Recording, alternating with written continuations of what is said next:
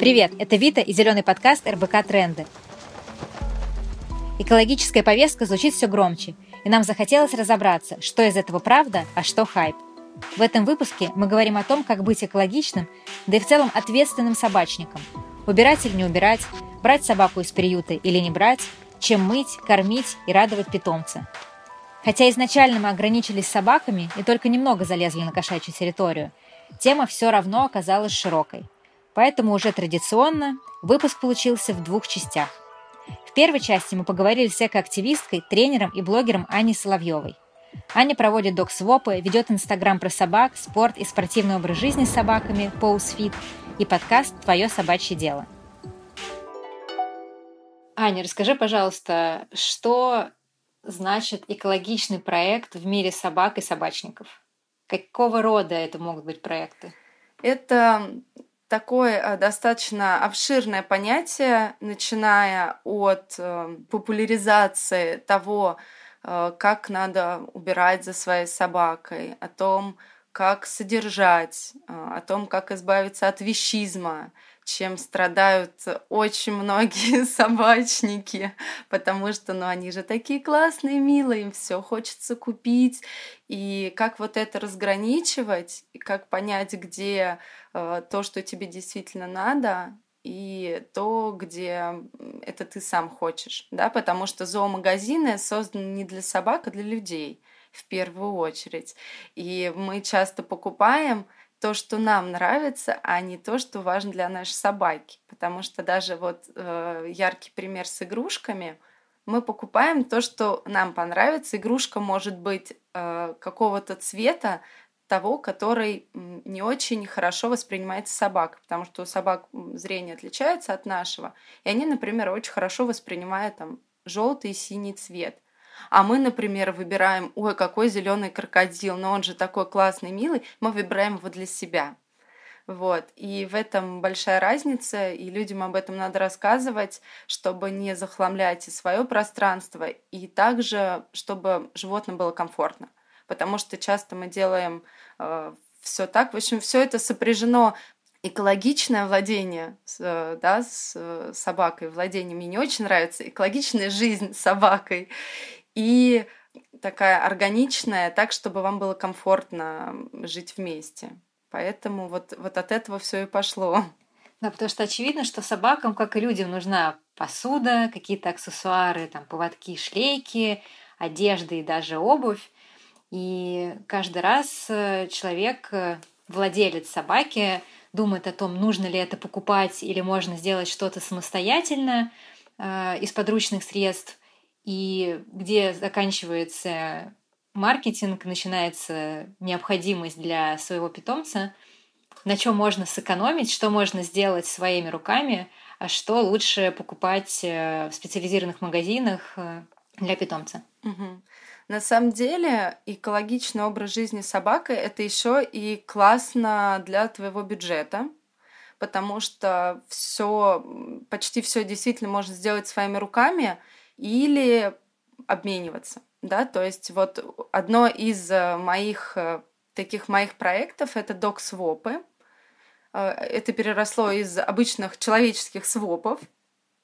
Первый раз провели его в Москве где-то, по-моему, в прошлом, прошлой весной, как раз вот год назад, в принципе, недавно. Да? Что такое свопы? Это обмен вещами у людей это, это зародилось в Англии где-то, и это было не сильно от экологичного образа жизни, а от того, что хотелось носить классную одежду, а ты не всегда мог ее себе позволить.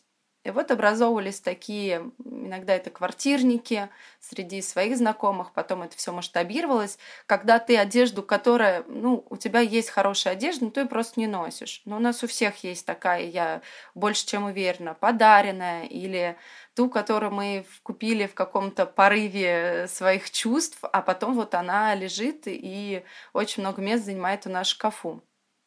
И это движение такое достаточно получило большое распространение в Европе. В России тоже оно существует, но почему-то никто этого не делал для собак. И вот в прошлом году весной э, было открытие док-паркинга на Даниловском рынке, И чудесный проект Соба-Соба в первый раз вот заговорил о док-свопах. И я такая, когда увидела, подумала, это же просто гениальная идея. Но это очень круто. Я уверена, что многие действительно так обмениваются своими знакомыми, не называя это конкретным каким-то названием, но в таком большом масштабе этого еще не было. И я была очень удивлена, придя на это мероприятие, увидев, что ну, оно было достаточно тухленьким, скажем так. Но там э, люди принесли, люди не очень правильно восприняли это и принесли какие-то вещи, которые не самого лучшего уже качества, но которые им не нужны вот прям от слова сильно совсем, и вряд ли кому-то тоже будут нужны. Тогда как сделать идеальный собачий своп? Вот, э, его просто надо правильно преподнести, потому что у многих из нас, кто владеет собаками, да, у кого они есть. В том числе у меня бывают порывы купить что-то миленькое, классное. Бывает, мы просто часто заказываем. Это не подходит нам. Очень часто мы покупаем игрушки, как я уже говорила, которые нравятся нам, но не факт, что понравятся собаке. И вот у нас все это лежит, мы не знаем, куда все это деть, выбрасывать жалко, продавать, ну, тоже как-то такое, вроде не новое, и кому надо, ну, и кто будет заморачиваться вот с этим. И свопы чем хороши? То, что вы приносите то, что не нужно вам, и вы бесплатно можете взять абсолютно все, что угодно. То есть в этом э, очень многие такие, а что, правда, бесплатно? А в чем подвох? Вот. И вот я первый раз проводила такой масштабный своп в прошлом, прошлым летом, как раз вот ровно год назад был такой крупный фестиваль животных. И это был отличный шанс рассказать то, что такое свопы, как жить экологично.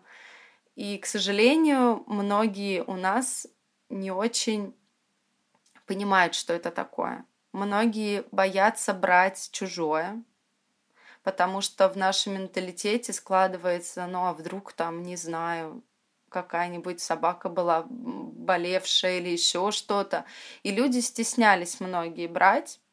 А, те, кто был в теме, кто понимает, что такое свопы, было здорово. Но когда кто-то подходит и больше рассказываешь людям, а, они начинают заинтересовываться, сами что-то приносить.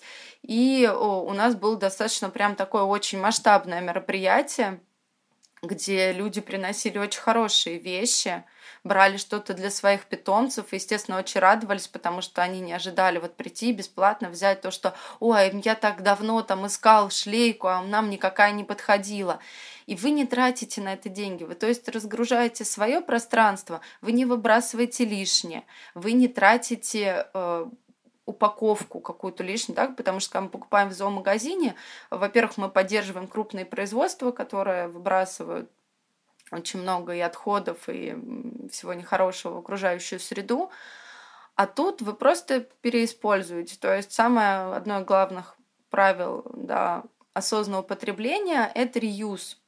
То есть прежде чем что-то даже сдать в переработку, попробуйте дать ему вторую жизнь. И таким образом у нас выросло достаточно там, большое количество людей, которым это понравилась идея. Мы проводили уже несколько свопов. И помимо того, что это полезно для людей, это очень полезно для собак.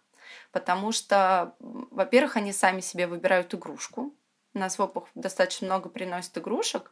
Во-вторых, с точки зрения зоопсихологии это очень полезный опыт для собак, потому что у них одно из самых важных органов чувств – это обоняние. Если мы проецируем свою жизнь больше через зрение, ну, наверное, это у нас больше такой основной орган чувств, когда мы что-то потребляем и что-то изучаем через зрение. Собаки все изучают через обоняние. И когда они получают игрушку, которая была уже у другой собаки, для них это, не знаю, как почитать газету. То есть для них это такой исследовательский опыт, очень полезный.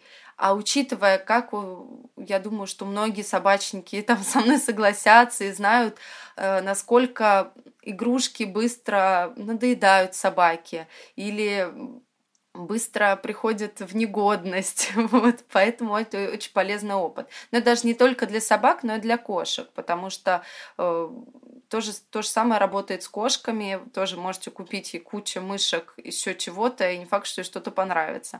А тут вы взяли, не подошло, пожалуйста, принесите на следующий своп собака наигралась, и вот так вот этот обмен происходит, ну, естественно, до какого-то момента, вот, когда-то это все заканчивается, и э, в принципе это достаточно такой долгий цикл, когда вы можете экономить и разгружать свое пространство, достаточно экологично вести себя. Главное в этом плане отпустить ситуацию, потому что у нас, правда, в нашем менталитете очень, очень со скрипом давалась эта идея. И когда я проводила своп, например, на просто большом фестивале животных, люди по одному к этому относились. Когда я проводила своп в пространстве, в экопространстве, есть в Москве такое пространство Котомка, это Zero West магазин. И, конечно, туда люди уже пришли, зная, что это такое. Но и там просто был, э, не знаю, сундук с сокровищами. Мне кажется, любой зоомагазин бы нам позавидовал. И люди не боятся расставаться с вещами и также не боятся брать чужое. У нас потихонечку это приходит, но не сразу. Главное еще правило свопа – это, во-первых, когда вы отдаете, вы расхламляете свое пространство, но не заниматься вещизмом на свопе. То есть не прийти и не взять все, да, сразу, ой, а мне это и это надо, надо как бы потреблять все вот это тоже осознанно, но для этого там есть мы, свопы, сообщество людей, где ты стоишь, где ты можешь как раз пообщаться, где ты можешь поговорить на какие-то темы про экологию, как э, проводить свое время с собакой экологично, потому что действительно в интернете не так много информации про это и каких-то сообществ, где-то по крупицам все это собирать, а тут ты вживую можешь пообщаться с людьми, которые этим занимаются, которые вводят эко-привычки в свою жизнь и начать их вводить тоже в свою. Аня, как подготовить вещи, которые человек приносит на своп? То есть понятно, что это должно быть что-то чистое. Угу. Там с одеждой, наверное, понятно, что она должна быть без дыр, так же, как и на человеческих свопах. Угу. А что делать с игрушками? Насколько их нужно отмывать, как-то обрабатывать? На самом деле, э, вот какой-то спецхим обработки ни для одежды, ни для игрушек не нужно. Да, естественно, одежду надо постирать, игрушки надо помыть, но если это домашние игрушки, то их достаточно ну, просто простирать. Э, если это уличные игрушки, да, они часто более грязные, даже не то, что на них какие-то бактерии, а просто там они в земле или еще в чем-то. Просто хорошо промыть, потому что бактерии, во-первых, не держатся очень долго на таких неорганических поверхностях, это во-первых. А во-вторых, э, как мы знаем, э, у животных и слюна, и вообще пасть обладает чудесным бактерицидными всякими свойствами, э, заживляющими, да, именно поэтому говорят, как на собаке все заживет, потому что они сами себя лечат своим вот как раз-таки вот этими бактерицидными языками прекрасными. Вот, поэтому какой-то супер грязи или еще чего-то не стоит бояться, не стоит бояться каких-то болезней. Если кто-то боится блох на одежде, ну и вдруг, то блохи в одежде не живут, им там есть нечего, поэтому их там тоже не будет. А если простирать одежду, ну уж тем более. А, то же самое касается игрушек. Нет таких заболеваний, которые могли бы вот так вот передастся через там, слюну. Единственный момент это касается больше кошачьих игрушек. А, их хорошо лучше постирать, потому что а, вот у кошек есть а, одна болезнь, которая сейчас в эпоху карантина нельзя называть. Вот, у них свой коронавирус, и вот в этом плане лучше быть, ну, просто поаккуратнее, просто постирать вещи да, постирать игрушки, и все будет отлично, потому что собакам он не передается, а среди кошек, да, может. Вот, а в остальном, бешенство, еще что-то, вот то вот какие-то стереотипные вещи, которые боятся люди, ничего через игрушки не передастся. То же самое, ваша собака ходит на улице, ест траву, играет с другими собаками, слюнявится с другими собаками, абсолютно тот же опыт. Поэтому э, в этом плане бояться не стоит. Ну вот, вот это вот как раз-таки эти стереотипы, которые существуют в российском сообществе, потому что когда я общалась с людьми за границей, э, у них это нормально. У них нету вот такого прям свопов-свопов, у них просто есть сообщество, где они тоже также обмениваются, и это абсолютно адекватный опыт, и у них нету каких-то таких боязней, а, как есть у нас.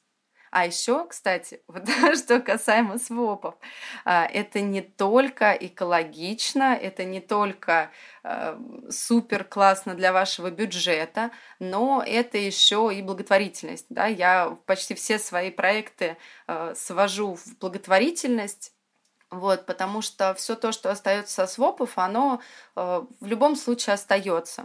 Не, не забирают все, все это я потом передаю, и вообще, ну, все, кто там проводит свопы, э, передаю в приюты или на передержки. Потому что вот э, в приюты еще люди что-то возят, и передают какие-то вещи. А очень большое количество волонтеров у нас в стране, которые не привязаны к какому-то конкретному приюту, а которые берут собак на передержки. И это, кстати, не всегда какие-то большие дворовые собаки. Очень много просто чудесных породистых собак, которых тоже оставляют, э, которые попадают в сложные ситуации, и они живут на передержках у волонтеров. А поскольку волонтер он один, у него нет такой большой поддержки как эм, когда это какой-то благотворительный фонд, который поддерживает приют, и он много денег тратит на то, чтобы приобрести все для собаки, которую вот там он нашел или которую он курирует. И вот такие свопы это прекрасная возможность все то, что осталось, э, передать потом волонтерам, которые распределяют между собой кому что нужно. Потому что, ну, действительно, часто на свопы приносят вещи не для больших собак а для средних, для маленьких. И вот как раз-таки это то, чего не хватает э, кураторам, волонтерам для того, чтобы комфортно содержать вот э, собаку для пристройства. Аня, раз уж мы заговорили про приюты и передержки, угу. мне кажется, вопрос, который многие люди только задумавшиеся о приобретении или заведении питомца дома себе задают, угу. брать собаку из приюта или не брать. То есть, с одной стороны, многие говорят о дополнительной ответственности, о том, что э, собаки, которые были в приюте или были прежде уличными, у них э, есть особенности поведения, скорее всего. Да. Какие вопросы лучше себе задать, чтобы сделать э, выбор? Угу. Брать или не брать? Да, это достаточно тонкий момент, потому что, конечно, очень здорово подарить хорошую жизнь собаке, которая находится в содержании в приюте. А, я вот когда изучала сайты вообще по тому, как экологично жить со своей собакой, там очень часто на первом пункте стоит на российских сайтах, именно вот это очень важный момент, стоит о том, что экологично взять собаку из приюта. И как бы обоснование этого там стоит то, что таким образом вы освобождаете место для другой собаки. К сожалению, это не самый лучший подход. Он у нас в России таков, но в идеале, в идеальном прекрасном мире э, не должно быть такого, что приюты настолько переполнены, что нужно кому-то освобождать место. То есть такого быть не должно. Конечно, если выбирать между какими-то собаками из просто разведения непрофессионального или приютской собакой, конечно, приютская в этом плане и более экологичное решение, и гораздо более экологичное даже не только для там, окружающей среды и еще что-то, а э, как экологичный образ жизни. Потому что есть два э, способа, как можно брать собаку, и они оба верных, но только два. Это или брать у профессиональных заводчиков, которые занимаются не разведением просто для дохода собак, а выведением породы. и они очень тщательно подходят к отбору собак, и часто у них сложно там забронировать. Собаки у них стоят недешево.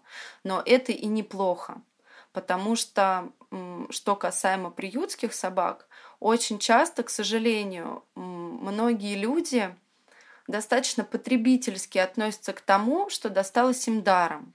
И вот в этом плане очень-очень надо задуматься, когда вы берете собаку из приюта, готовы ли вы ее содержать. Потому что почему вот высокие цены у хороших заводчиков часто? Потому что если вы можете позволить себе собаку, значит, вы сможете позволить ее себе содержать. Когда люди ищут собаку и думают, где бы ее взять, многие берут из приюта, потому что, ой, ну, бесплатно же. Это несет очень много рисков. Я просто очень-очень благодарна волонтерам приютов. Не у всех так есть, но очень многих, которые очень скрупулезно относятся к подбору хозяев для своих подопечных. Потому что, да, когда вы берете собаку из приюта, вы берете ее багаж очень большой жизненный багаж, даже если это щенок, э, все равно есть несколько нюансов. Во-первых, породный нюанс. Когда вы берете собаку какой-то определенной породы, вы плюс-минус понимаете какие-то ее породные качества. Это не всегда стопроцентно, но какие-то нюансы вы будете знать. Когда вы берете собаку из приюта, чаще всего вы не знаете, что там намешано, а даже если знаете, эта мешанина может э, абсолютно чудовищный микс принести, и неизвестно, что из этого получится.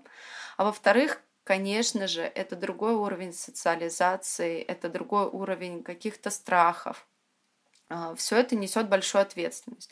Но это абсолютно не значит, что собак с приютов брать не надо. Просто надо понимать, что особенно в первое время вы будете уделять очень-очень много времени своей собаке. И что важно понимать, не факт, что она будет такой, какой вы себе ее представляете. Не факт, что он будет такой же, как при первой встрече, да, там многие собаки сразу ласковые, но, естественно, они там э, обделены вниманием человека, и многие ластятся. Не факт, что они будут ластиться к другим людям, то есть очень-очень много нюансов, и, конечно же, если вы берете собаку из приюта, несмотря на то, что вы берете ее бесплатно, не забывайте о том, что вы потом очень много денег можете потратить на кинологов, зоопсихологов, э, врачей и так далее. Конечно же, что большой плюс, почти все собаки из приюта, э, ну, точнее даже все, они все обследуются, они все стерилизуются, э, и поэтому каких-то сюрпризов вы уже будете лишены, и это здорово. Вот, поэтому э, просто очень внимательно к этому отнеситесь, взвесьте все за и против. Если вы собрались забирать собаку из приюта, я очень-очень советую сначала даже не просто познакомиться с этой собакой, прийти, выбрать и забрать. Ходите в этот приют, погуляйте с ней, поухаживайте за этой собакой там. И когда вы поймете, что там конкретно это ваша собака или другая, то можно брать. То есть вы должны быть готовы к любым сюрпризам. Но это, в принципе, с любой собакой. На самом деле вы берете большую ответственность. Это даже э, не ребенок, который вырастет и сможет отвечать за себя сам.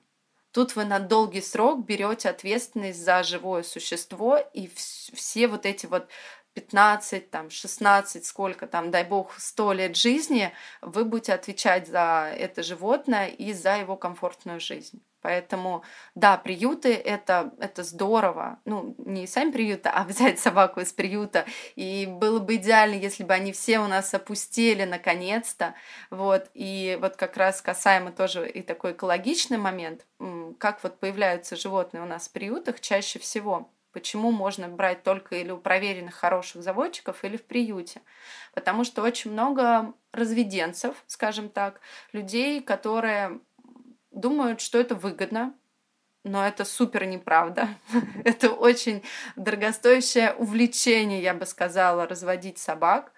А, это люди, которые не отслеживают по породе что-то, и там могут образоваться какие-то заболевания генетические, когда там скрещивают собак э, с родственниками, или когда считают, что э, каждая собака обязана родить для здоровья, что тоже неправда. И вот э, собачки так рожают для здоровья, получаются щенки абсолютно разные, и ну, чаще всего люди их не могут пристроить.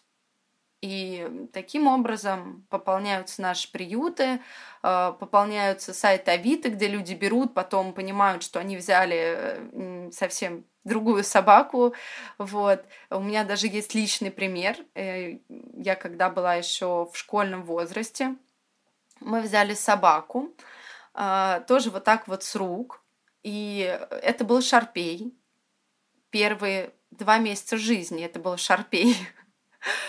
Потом это выросла гигантская, огромная собака, с, к сожалению, с достаточно сильной зооагрессией, но мы понимали, мы взяли за это ответственность, она там 15 лет своей жизни чудесно прожила, но не все готовы с этим мириться, не все готовы, что их собака как-то плохо себя ведет, и вот таким образом приюты пополняются. А, Ань, ты вначале говорила о том, что одни из э, одно из направлений в экологических проектах в собачьем мире — это создание или там продвижение dog-friendly идеологии и появление dog-friendly мест. Угу. Зачем вообще нужны эти места не собачникам, например?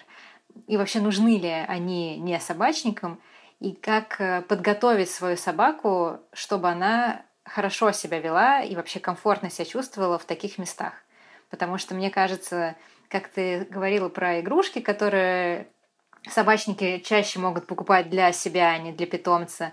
Также и посещение dog-friendly мест, э, наверное, часто связано скорее с их э, стилем жизни, чем э, с потребностями собаки.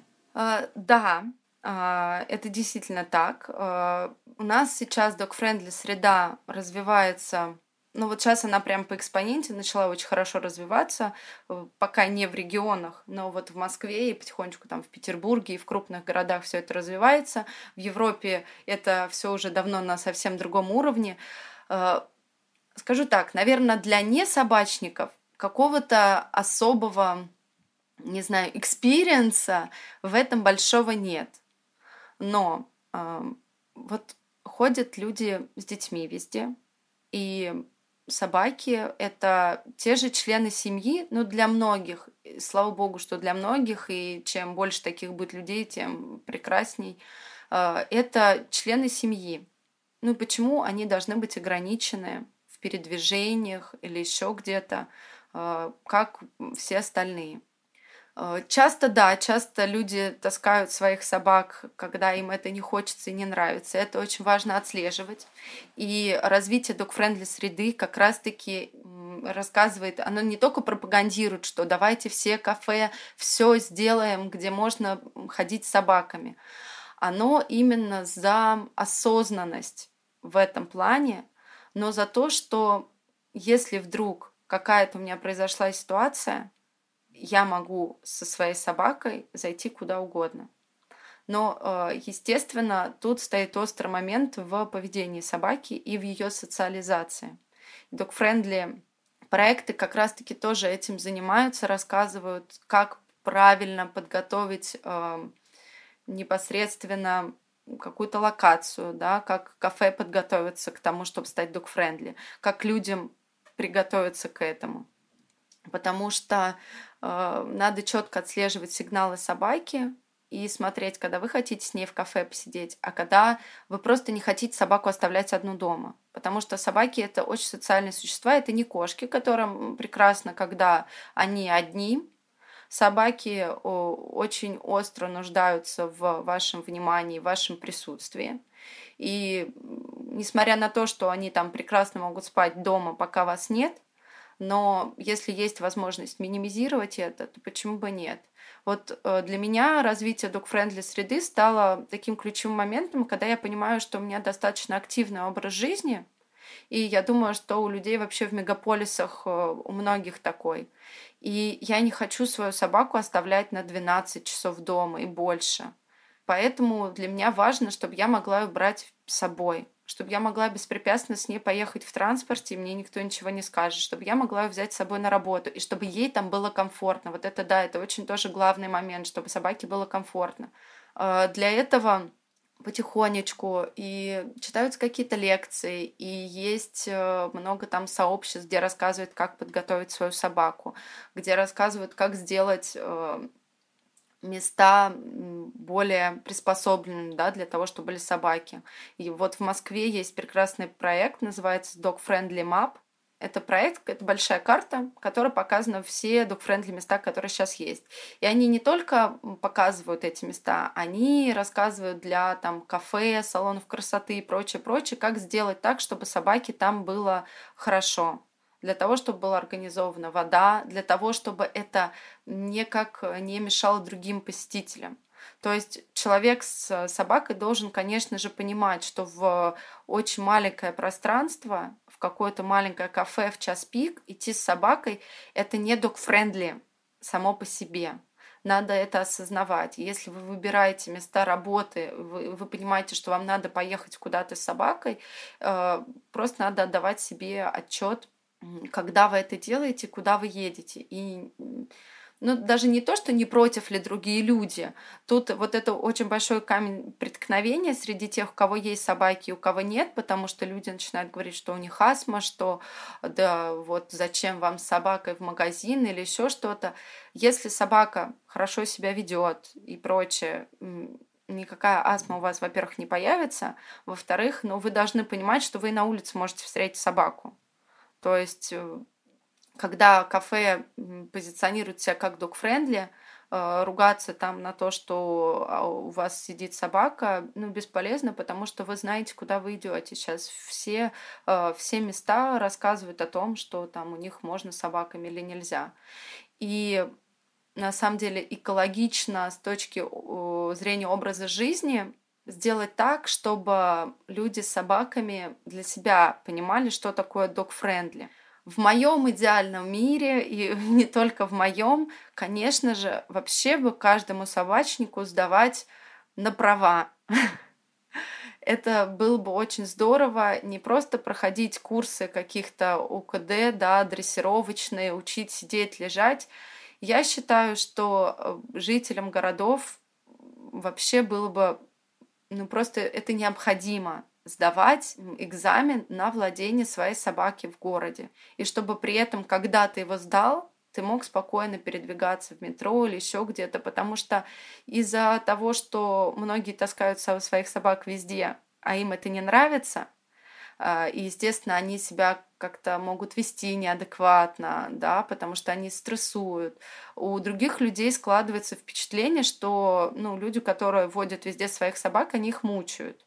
В таком случае, да, если собака ваша подготовлена, и если она правильно социализована, и э, если для вас это необходимость возить собаку с собой, во-первых, это бы сразу ограничило круг людей тех, кто берет поиграться собаку, вот, потому что надо же как бы пройти еще все, все вот эти этапы.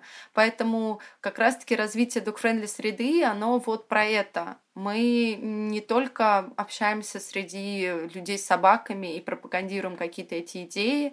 Есть много чудесных проектов, и мы в том числе тоже стараемся как-то влиять на какое-то городское пространство, и на какие-то структуры, которые за это отвечают, чтобы сделать все это лучше. Когда мы говорим о док-френдли среде и говорим о всем городе, не только каких-то отдельных пространствах, встает вопрос, убирать или не убирать э, за своей собакой, потому что э, есть административные штрафы, есть э, неразлагаемые пакеты, и поэтому становится вопрос, если мы не говорим о какой-то лесополосе, загороде, где собака вольно носится по кустам, мы говорим о городе, о парках, о скверах, э, о просто газонах, что делать экологичному собачнику?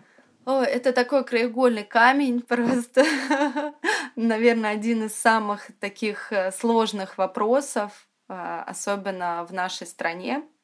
Как же убирать за своей собакой?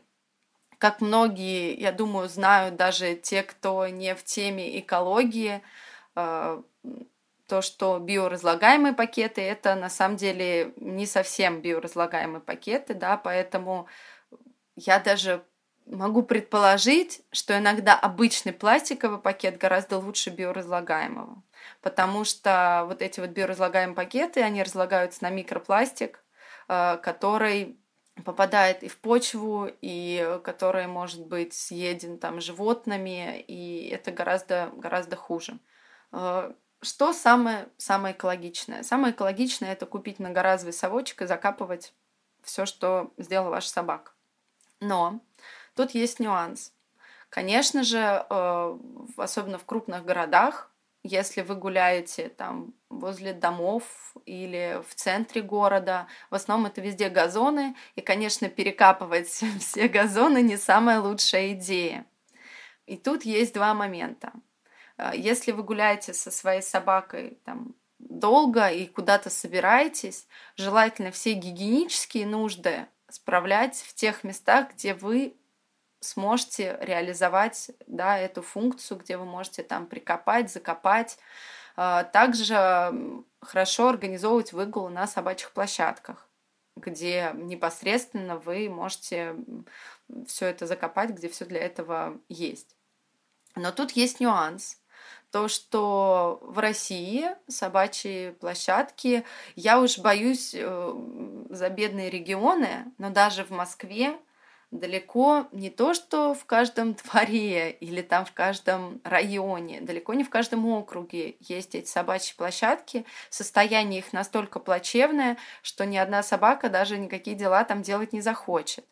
Опять же, со скрипом совсем это потихонечку развиваются, какие-то собачьи площадки добавляют, но их очень мало, очень мало, и поэтому у людей не остается выбора. Выбора, они гуляют как бы везде. А, если нет возможности прикопать, закопать, а, одним из э, таких способов э, являются э, пакеты из крахмала. Есть из кукурузного крахмала, это больше на Западе как бы распространено.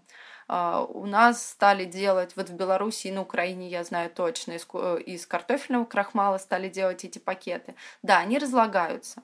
Но тут есть опять же нюанс. Опять же, в нашем чудесном законодательстве и вообще в нашей системе э, разделения отходов.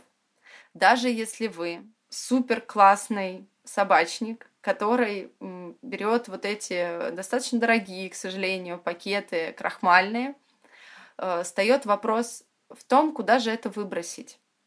Потому что сейчас стали делать урны специально для отходов собачьих, но, к сожалению, ну, это такой больше гринвошинг, если честно. Потому что у нас в стране э, на данный момент нет четкой системы сортировки органических отходов, и все это все равно идет на свалки, и все это потом образует парниковые газы, и э, пока у нас это не сильно работает. Вот. Но это не значит, что не надо убирать за своей собакой, да. По крайней мере, вы можете минимизировать количество пластика, да, и э, помимо того, что когда вы выбрасываете в пластиковых пакетах, вот как раз-таки э, образуется вот эти парниковый эффект, что не очень хорошо. А, прекрасной альтернативой являются бумажные пакеты, но с одной оговоркой. Вы должны четко знать, что у этого представителя, у которого вы покупаете эти бумажные пакеты, что это бумажный пакет сделан из вторсырья, потому что вырубка лесов, ну, супер тоже не экологичное занятие. Но что я всем советую, а, и опять же, свой бюджет бережем, берем газетки, которые у нас в подъездах лежат какими-то огромными-огромными стопками. Заходим на YouTube, вбиваем, как сделать пакетик из газеты. И вас займет, ну там, я не знаю, полчаса для того, чтобы сделать достаточно большое количество этих пакетиков. И с ними можете ходить. Газетка прекрасно разлагается, вот, поэтому, как по мне, это самый дешевый, самый экологичный способ, который, который у нас сейчас возможен. О, классный лайфхак. Я не знала. У меня пока нет своей собаки, я все об этом э, усиленно думаю. Но когда гуляю с собаками друзей и подруг, или маминых подруг. А, не знала, что так можно делать, и у меня все время была вот эта дилемма. Что же делать? Копать, не копать. Да, копать, к сожалению, везде нельзя, вот, но да, если есть возможность или если возможность есть выгуливать там в лесу где-то, конечно, э, там убирать не надо. Да, если, конечно, ваша собака не сходила куда-нибудь прямо на тропинку, вот, потому что все это биоотходы и никакой какого вреда экологии не несет. Поэтому по кустам ползать где-то очень-очень далеко, где никого нет, нет необходимости. Ань, и последний вопрос. Э, раз уж мы говорим вообще про экологичность э, в уходе и во владении домашним питомцем, где можно этому поучиться, с кем можно на эту тему разговаривать, э, как об этом говорить с владельцами других собак и других домашних животных? А, какого-то конкретного большого-большого сообщества пока в России нет. Все это соцсети, вы можете находить блогеров. Чаще всего это, кстати, какие-то блогеры или какие-то люди, которые не связаны конкретно с какой-то dog-friendly средой. Часто это люди, которые непосредственно все связаны с экологией.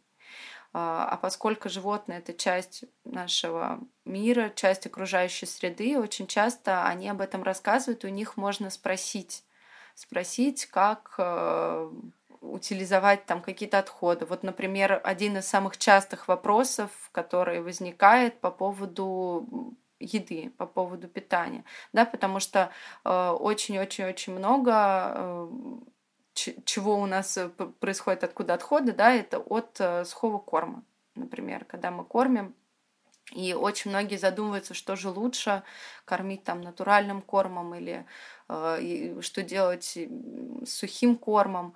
Э, в этом нет ничего страшного, есть вещи, которые не перерабатываются действительно. И если вы вдруг покупаете в, в упаковках корм, Просто э, следите, чтобы это правило любой экологичной жизни. Да? Тут не обязательно быть собачником, чтобы посмотреть маркировки. То есть в первую очередь э, лучше просто интересоваться людьми и находить сообщества каких-то э эко-френдли, э, того же там Гринписа, того же Собиратора, да, которые рассказывают о том, как, какие есть маркировки, как сортировать э, отходы. Все это касается и собак. С тем же кормом. Вы можете, если вы, э, например, изучаете маркировки, смотрите, вы, например, знаете, что в жестяных банках Жестяные банки можно переработать, поэтому если у вас есть, но ну, это особенно вот кошек в большинстве случаев касается, если выбирать, например, паучи или жестяные банки, старайтесь выбирать в жестяных банках, потому что паучи не перерабатываются, и они маленькие, их много, и, конечно, это такой достаточно большой выброс. А жестяные банки вы прекрасно можете сдать в Москве в Собиратор, в других городах, тоже в какие-то другие э, структуры, которые собирают, собирают э, раздельный мусор. Вот, что касается э, сухих кормов больших, тут тоже можно придумать какие-то лайфхаки. Вот э, у меня, например, собака на сухом корме. Я просто стараюсь покупать корма, во-первых, в больших упаковках, потому что, да, чем больше вы покупаете упаковку, тем бы, меньше отходов получается у вас. Вот. И вот эти большие пакеты, если э, их нельзя переработать, вы тоже можете посмотреть маркировку. Не на не, некоторые корма э, делают такую упаковку, которую можно переработать. А если ее нельзя переработать, э, вы можете использовать эти пакеты для своих каких-то нужд, потому что они достаточно прочные, они не протекают. В них вот как раз-таки очень прекрасно собирать раздельный сбор вот эти большие пакеты, которые образуются, макулатура, еще какое-то какое-то вторсырье вы можете брать, и в них очень удобно потом возить. То есть вы можете как-то э, приспосабливать под свою жизнь и давать им вторую, там, третью жизнь. Конечно, она не бесконечна, но какое-то время вы можете вот так вот их юзать. Э, например, в Питере есть классная компания. Я к сожалению, не помню название, которое э, делает различную продукцию из вот э, таких материалов, из пластика и из различных каких-то плакатов.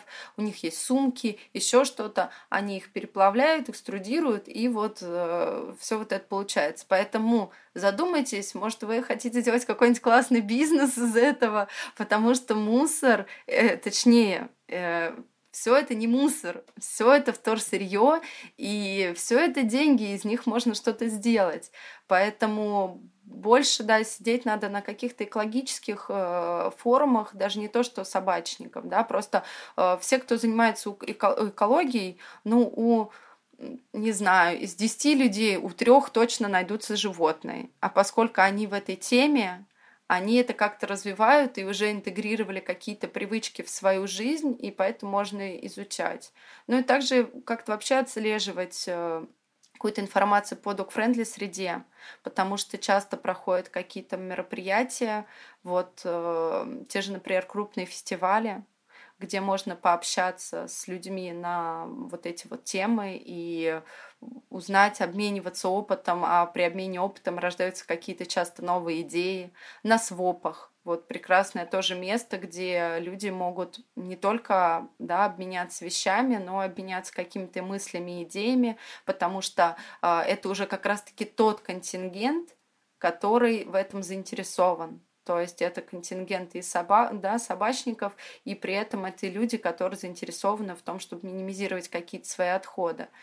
А, чего-то глобального в этом плане нет, конечно, никаких ни обучений, ничего, а, поэтому только опыт, часто заграничный. Если кто знает хорошо английский или может общаться с людьми, у которых а, в этом плане больше опыта, конечно, потихонечку мы все оттуда перенимаем, потому что там dog-friendly среда, ну, это для меня равна экологичная э, среда с собакой, там это гораздо больше развито, и мы потихонечку-потихонечку перенимаем их опыт. Поэтому даже в путешествиях, когда, если вы путешествуете со своей собакой, вы наверняка будете общаться с людьми, которые тоже э, там с собаками, и вы можете какие-то узнать от них вещи, потому что многое к нам еще не пришло, и как говорится, ниша еще не занята, и вы можете вещать и рассказывать об этом. Чем больше людей об этом говорит, тем, тем лучше. Многие стесняются говорить о том, что они убирают за собакой газеткой